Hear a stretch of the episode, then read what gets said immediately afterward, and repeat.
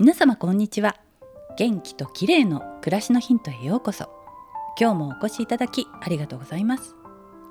今日は朝から久しぶりの青空で昨日まで寝てばっかりだった我が家の猫もものすごい勢いで家の中を走り回っています。さて今日はグラスフェットバターについてです。我が家ではパンに塗るのはバターが基本なんですが最近はグラスフェットバターにはまっています。グラスフェットバターご存知でしょうか？穀物ではなく牧草だけを食べて育った牛のバターなんです。少し前にバターコーヒーというのが注目されましたがバターコーヒーに入れるのはグラスフェットバターでないといけません。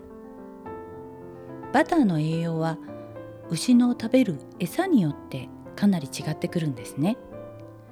牧草のみでホルモン剤や抗生物質も投与せず自由に動き回りのびのびと育った牛のミルク。なんだか体に良さそうですよね。実際にグラスフェットバターには不飽和脂肪酸が多く体脂肪の燃焼効果が期待できる強薬リノール酸が含まれています。また普通のバターよりも黄色みが強いのはカロテンが多く含まれているからなんだそうです。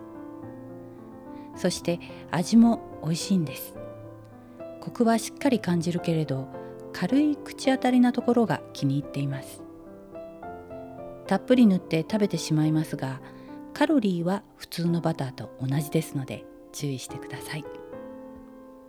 最近はインターネットでニュージーランド産のグラスフェットバターなどを購入できます。お値段はお高めですが興味のある方はチェックしてみてくださいね。今日は良質で栄養が豊富なグラスフェットバターについてでした。最後までお聴きいただきありがとうございます。またお会いしましょう。友吉ゆき子でした。